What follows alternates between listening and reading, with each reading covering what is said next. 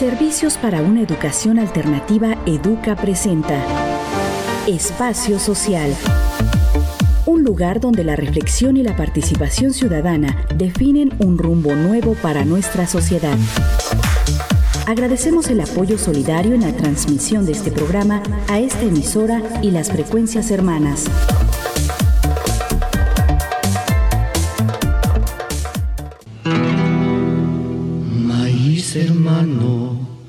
Granito eterno. ¿Qué tal? Les saluda Daniel Niscup en una emisión más de su programa Espacio Social. En esta ocasión, el tema será Maíz, semilla viva de los pueblos y para ello escucharemos algunas décimas, algo de música referente a la defensa de esta semilla, testimonios alrededor de las experiencias cotidianas con el maíz y reflexiones que se llevaron a cabo en el panel El maíz a 10 años del Tribunal Permanente de los Pueblos.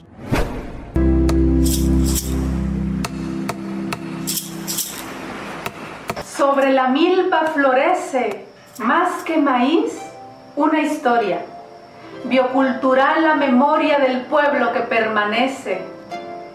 A México lo engrandece el maíz, frijol, calabaza. Y hoy levanto una alabanza antigua hacia el firmamento. Síguenos dando alimento, bella tierra de labranza.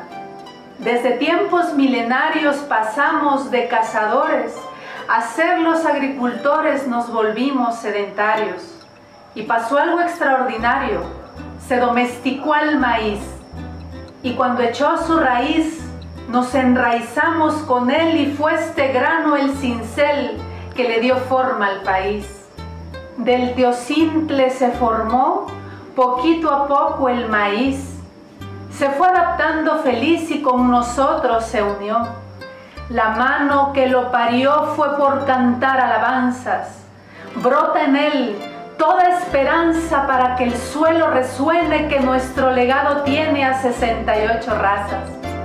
Está el maíz arrocillo, el bolita y comiteco, el dulce y motocinteco y el zamorano amarillo, el naltel, el tabloncillo, olotón y el onaveño, el serrano y toluqueño, chapalote y tepecintle, el rojo y cacahuacintle y el productivo chalqueño.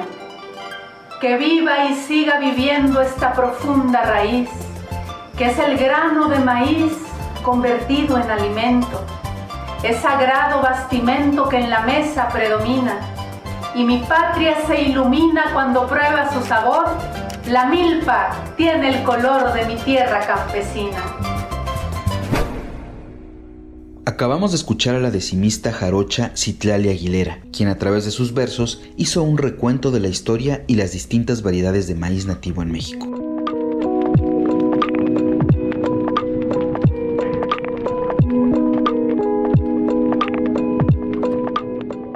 Marco de las actividades realizadas en la tercera edición de la Guelaguetza en la vida cotidiana, que se llevó a cabo del 25 al 29 de julio, organizada por el Espacio Estatal en Defensa del Maíz Nativo de Oaxaca, se realizó el panel El Maíz, a 10 años del Tribunal Permanente de los Pueblos. En su participación, Josefina Santiago rememoró la historia del tribunal, por qué nació y quiénes lo integraron. Nuestro movimiento empieza pues desde, el 2001, cuando pues se encuentra la primera contaminación de las semillas nativas en la zona de Guelatao, con estudios del doctor Chapela, donde pues ya se encontraba eh, sustancias de transgénicos en, semillas nativas. Eh, posteriormente nosotros, eh, como era, en, la, en, la, parte de valles centrales, participamos en unos estudios en el año 2003 y las sustancias este, transgénicas que se encontraron en las semillas nativas pues fue de Starling, que pues es totalmente prohibido para consumo humano, y también este, el BT, que es este, para el bacillus turigensis, y el otro que es resistente a herbicidas. Se siguió todavía haciendo análisis en, en, las regiones, eh, fue un poco más extensiva en el año 2005 y lamentablemente en todas las regiones este, se encontró eh, contaminación. Eh, este, ya no solo era en la parte de valles ni en la parte de la Sierra Norte, sino cada día pues estábamos más invadidos de transgénicos, sin ser todavía pues una, una siembra legal, ¿no? de la contaminación que vimos en los primeros años, lo que se empezó a notar es que las plantas de maíz empezaron a crecer deformes. De, algunos tenían unos gilotes muy largos o tenían demasiado hongos en la espiga o a veces en, no tanto en la parte del gilote sino en la parte del tallo o arriba de la mazorca es donde aparecía mucho tipo de hongos y algunos pues le decían que era este, parte de la punta loca y entonces eh, se hicieron estudios a esas milpas y todas salieron eh, su mayoría eh, con, con, sustancias transgénicas.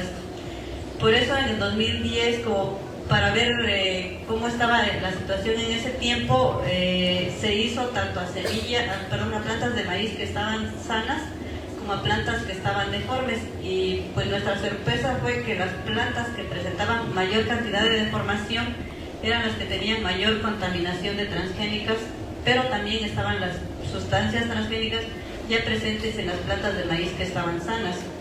Y pues ante esa este, realidad ya nos empezábamos a juntar con las organizaciones hermanas y eh, se hace el, primer encuentro estatal en el 2012, un primer foro.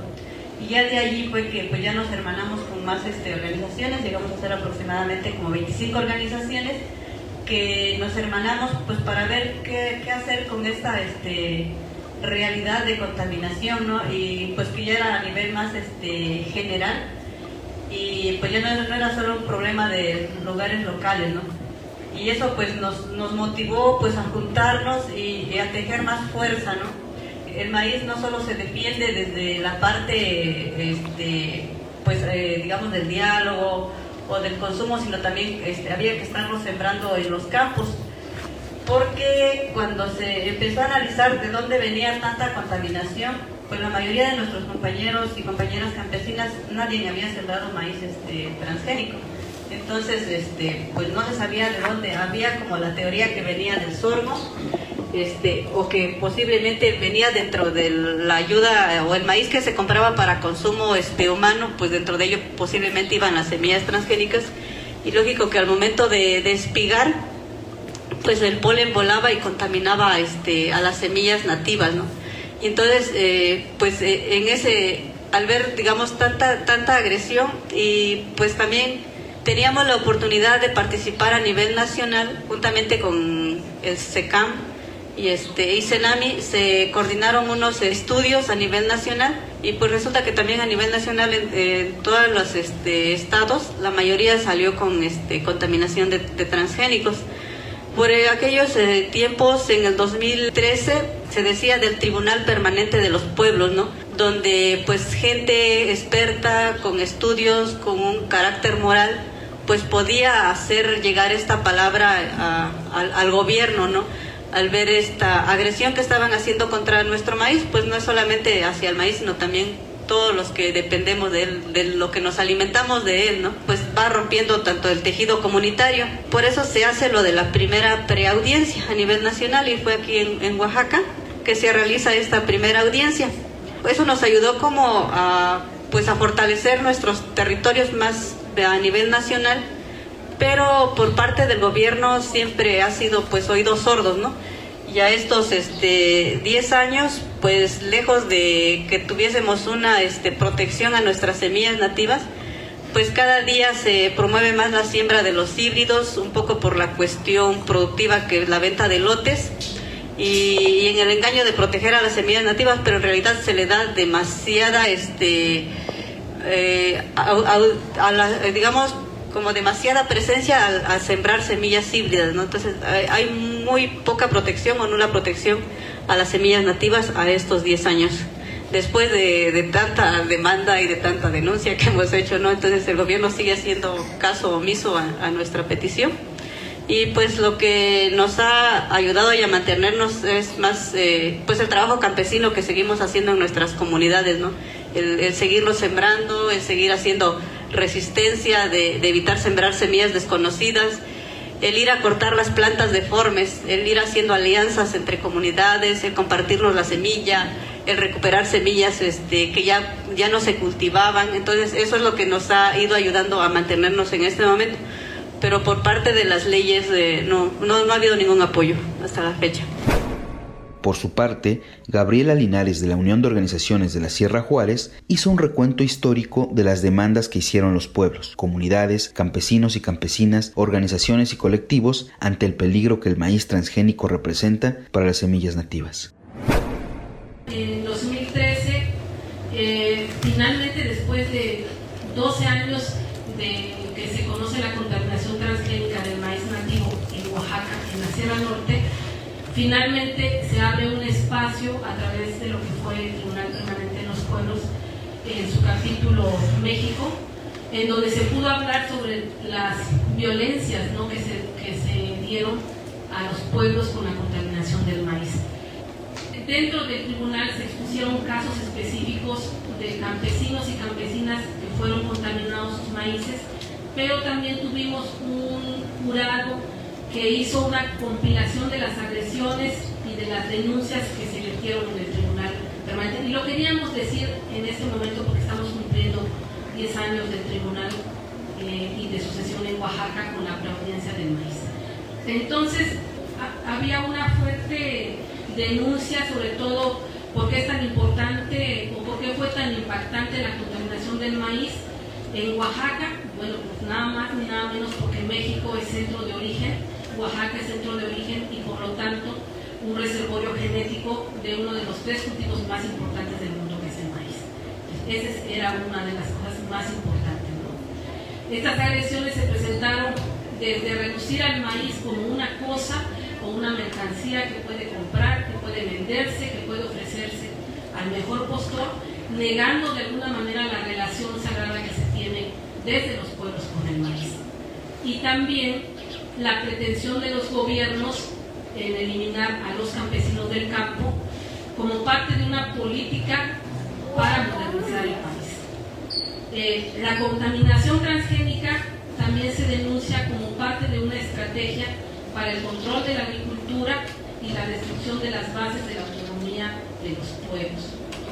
Se habló profundamente también sobre la conspiración en la que incurrieron diversos funcionarios de gobierno en esos años del 2001 y sobre todo en contubernio con las eh, empresas, corporaciones privadas y supuestos científicos que realizaron actividades de ocultamiento de información sobre lo, que estaba o lo que iba a ocasionar la contaminación transgénica y por supuesto seguir promocionando los transgénicos.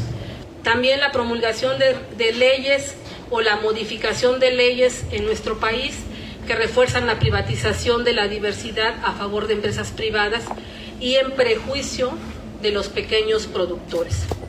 Todo esto, pues, es un efecto, como bien lo plantearon los jueces del Tribunal Permanente, es un efecto perverso del Tratado de Libre Comercio para destruir la soberanía alimentaria de las comunidades a través del crecimiento exponencial de las importaciones del maíz sin cobrar los aranceles pactados. Eso era en 2013, ¿verdad?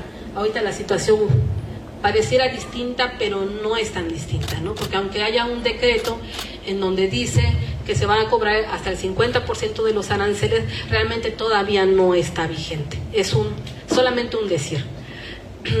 También en ese tribunal se habló sobre los programas gubernamentales que estaban afectando la no solamente la economía, sino la forma de producción también de los pequeños agricultores eh, y sobre todo también de las, de las ayudas alimentarias que estaban llegando a las comunidades. En ese tiempo hablábamos de la Cruzada Nacional contra el Hambre, un programa de Peña Nieto, ¿no? Pero si lo vemos desde, desde el punto de vista de lo que vivimos en la actualidad, tampoco ha cambiado, ¿verdad? Porque las ayudas alimentarias siguen llegando a las comunidades y los programas gubernamentales también siguen llegando a las comunidades con la careta de ayudarlas, sin embargo tampoco está funcionando. Otra de las cosas que se habló eh, dentro del tribunal es la oposición oficial a patentes y propiedad intelectual sobre la vida en México y en cualquier parte del mundo. Se hablaba también de establecer legalmente que ningún ser vivo, ni en su totalidad o una parte de él, pudiera ser reclamado por derechos de propiedad intelectual ni sujetos a convenios de prospección. Sin embargo, también eso no ha sucedido, ¿no? y nosotros lo vimos claramente con el caso del maíz solotón, que vamos a hablar más de eso el, el sábado 29, Pero el, el caso del maíz solotón es una muestra también de que se han dado permisos para la bioprospección de maíz, no solamente de molotón, porque es de lo que sabemos, pero no sabemos cuántos casos más haya sobre maíz y sobre cultivos que son eh, propios o nativos de, Oaxaca y de México, los cuales están sujetos a contratos de bioprospección. Eso en, 2000, en 2013 se reclamaba también de que no se dieran más ese tipo de, de proyectos. Y finalmente decir que las denuncias que se presentaron en la preaudiencia demostraban o daban muestra de la devastación de la vida campesina, que no había cambiado nada, que había un, sistema de migración forzada, un, un problema de pérdida de biodiversidad, daños al ambiente y a la salud, que habían sido causadas o que eran causadas directamente por las políticas agrarias y agrícolas en ese momento, las políticas públicas de asistencia, así como la política económica y la comercial vinculadas específicamente con los tratados de libre comercio que siguen vigentes.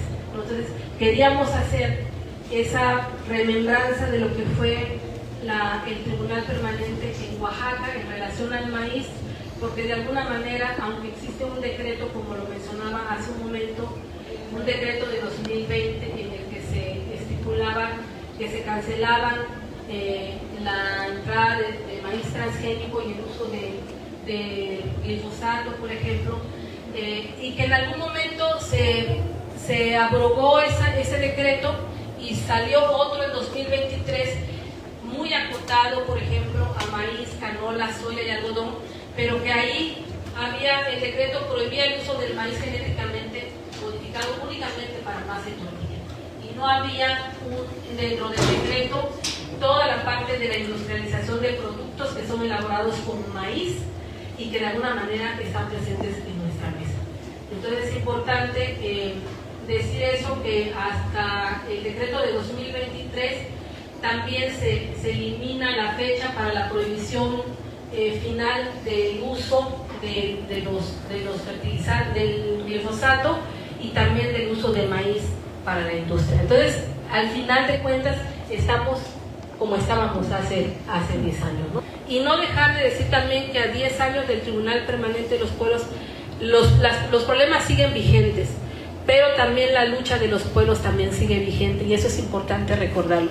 Y era importante decirlo para resignificar también esa lucha que están haciendo las comunidades sembrando el maíz y la milpa, pero también las organizaciones que estamos luchando también por acompañar estos procesos de las comunidades. Hemos llegado a la parte musical y por ello les compartimos esta canción de Jesús Rodríguez y las Reinas Chulas, titulada El Maíz, misma que invita a reflexionar la importancia de defender esta semilla y su valor para la cultura mexicana.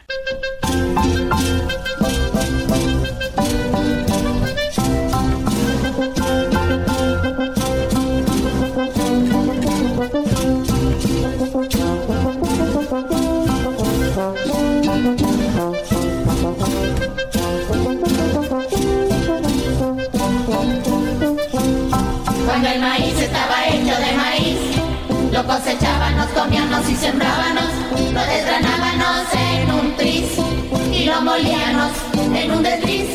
Se le notaba en la raíz y lo exportábamos hasta París. Las palomitas eran de maíz y los humanos tenían raíz. Hoy son transgénicos, genéticos clonados, biotecnológicos modificados. Hoy son parásitos en centros mejorados, farmacultivos contaminados. No hay ni maíz, ya no hay maíz, ya se acabó nuestra raíz. Ya no hay ni maíz, ni maíz paloma, y que nos carga la pelona. Nuestras semillas se pudren, se secan y se ponen viejas antes de nacer. Nuestras familias se quejan, se alejan, en el pavimento no pueden crecer. Nuestras semillas se pudren, se secan y se ponen viejas antes de nacer. Nuestras familias se quejan, se alejan, en el pavimento no pueden crecer.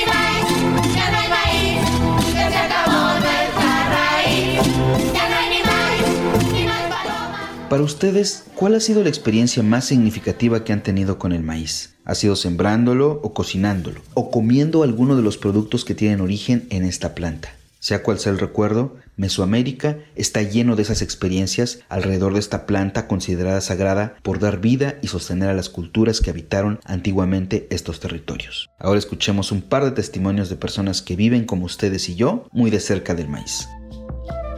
Soy Jessica Marjan Durán Franco, defensora de derechos humanos, abogada, fisioterapeuta en formación y dirijo Red de Juventudes Trans México. Uno de los recuerdos más significativos que he tenido con el maíz, al ser una mujer trans que cuando recuerda su infancia la recuerda con, con esta diversidad de haber sido niña, niño, niña a la vez. Eh, recuerdo que el maíz era algo que nos dividía en tareas, ¿no? Que era como quién va a sembrarlo, quién va a cosecharlo, quién va a ponerlo a cocer con la cal. Pues mi familia, al ser eh, originaria de Hidalgo, de comunidad ñañú, tomi- teníamos pues, la costumbre de hacer el- la nixtamalización del, del maíz. Entonces lo que me acuerdo era la sorpresa que me daba poner los granos ya cocidos, que era simplemente ponerlo en la maquinita que era como de metal, que tenías que con una palanca darle vueltas para que empezara a molerlo. Y recuerdo mucho eso. Hola, soy Abad Lucrecio, soy de la Costa Chica y soy campesino. Eh, mi primer recuerdo que tengo con el maíz y la siembra de la milpa como tal eh, fue que toda la familia tenía que involucrarse el día de la siembra en específico, mi papá con el arado y el caballo haciendo los surcos y todos los hermanos sembrando maíz y frijol. Y tengo un recuerdo muy bonito porque mi papá ese día nos contó que hay que comer frijol el día que se siembra. Eso asegura o garantiza que la cosecha de frijol y maíz será próspera en la milpa. Para cerrar el programa tenemos preparada una breve entrevista con el señor Antíoco Jiménez Valenzuela, originario de la Sierra Sur, pero habitante de una colonia en crecimiento a las orillas de la ciudad de Oaxaca, y es ahí, en ese contexto en proceso de urbanización, donde aún continúa sembrando la milpa.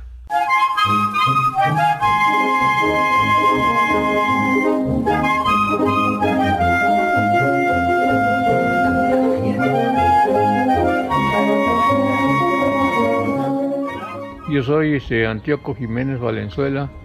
Este, vivo aquí este, en la colonia Pinos, pero soy residente de San Juan La Garcia, municipio de su nombre, del distrito San Carlos Yoctepec, del estado de Oaxaca. Eh, de origen, pues campesino. Vengo desde muchos años sembrando, cultivando maguey, maíz, calabaza, frijol y hasta la fecha pues no me dedico a otra cosa, a otra cosa más que al cultivo del maíz.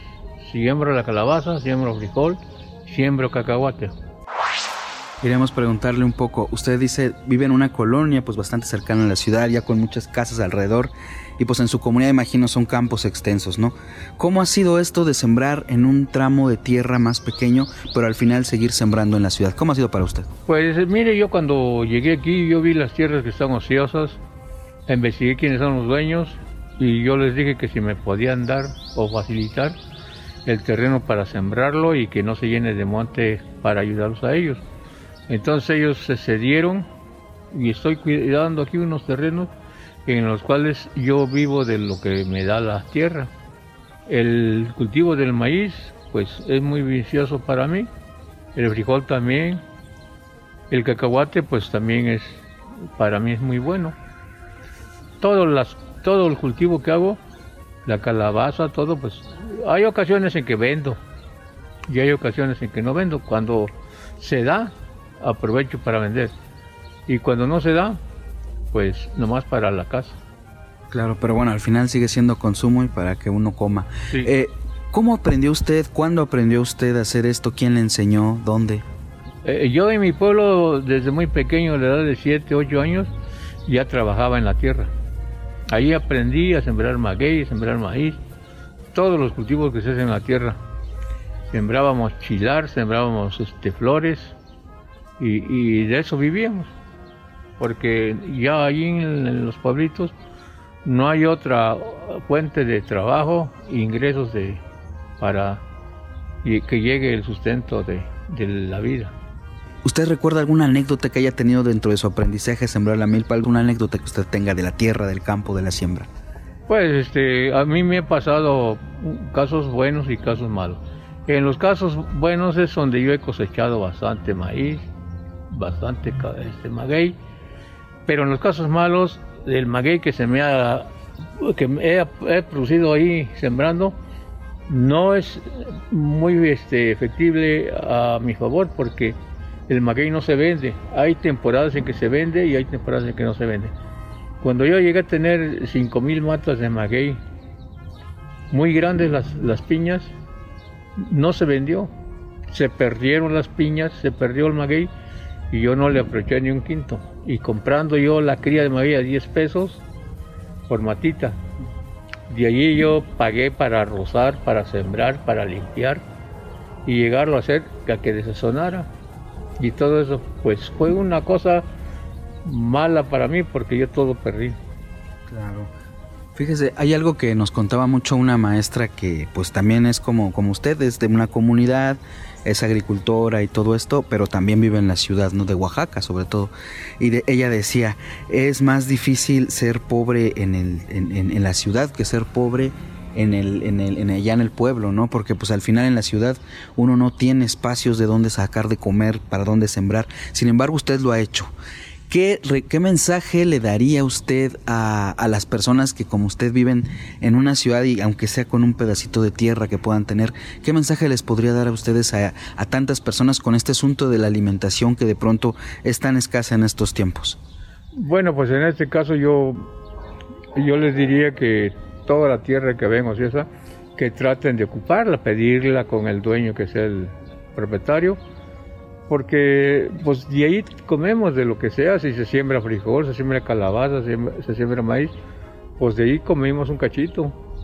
Y todas las tierras, aquí va a ser muchas tierras que están sin trabajar. ¿Por qué? Porque pues la gente no se dedica a eso.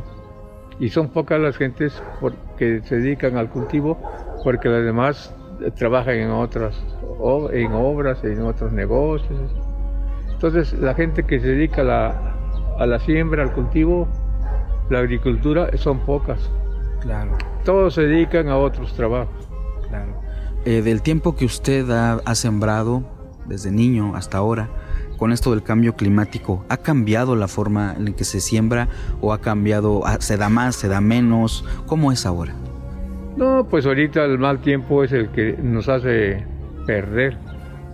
En este tiempo a mí se me secaron tres, tres plantas de, de maíz porque no llovió. Pero son, son como alrededor de unos, hablando de, una, de unas dos almudes que se secó porque no dio. Pues esa es una pérdida para un, campesino, ¿no? Y, y, lo bueno es cuando esas, esas tres almudes se dan, pues el campesino aprovecha, tiene para su negocio y para su casa. Por hoy nuestro programa se ha terminado, pero recuerde que esperamos sus mensajes al correo electrónico comunicación y que también puede buscarnos en Facebook como Educa Oaxaca o en Twitter como arroba la minuta. Este fue su programa Espacio Social. Le deseamos un excelente día. Espacio Social es una producción de servicios para una educación alternativa Educa y esta emisora. Visítanos en www.educaoaxaca.org. Síguenos en Twitter, arroba la minuta, y dale me gusta en Facebook a Educa Oaxaca. Espacio Social, un lugar donde la reflexión y la participación ciudadana definen un rumbo nuevo para nuestra sociedad.